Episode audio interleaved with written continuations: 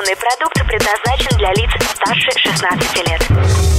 Новое вещание в ритме планеты.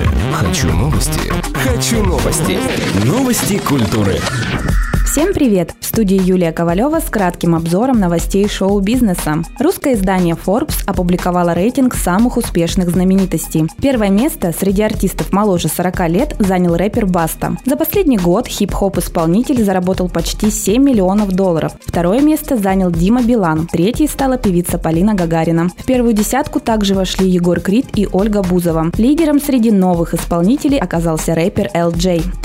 Бас-гитарист Led Zeppelin Джон Пол Джонс объявил о создании новой группы. Вторым участником коллектива станет финский музыкант Анси Картонен. На концертах Джонс будет играть на фортепиано и электронных инструментах, а Картонен – на виолончели. Первые выступления дуэта состоятся в сентябре в Токио.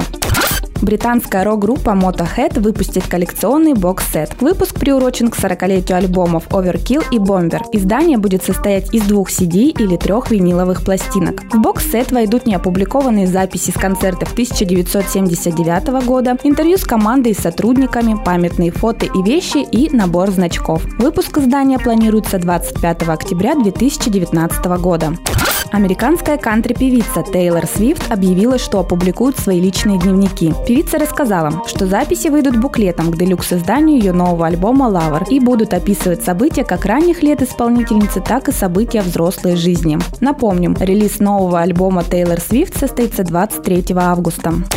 Американский хип-хоп-исполнитель Kanye West выпустит торговую марку от имени своей компании Mascot Holdings Inc. Под новым брендом Sunday Service будут выпускать предметы одежды и обуви, аксессуары и головные уборы. Напомним, первая торговая марка Kanye West Easy была запущена в 2015 году совместно с Adidas. Новое вещание. Хочу новости. Новости культуры.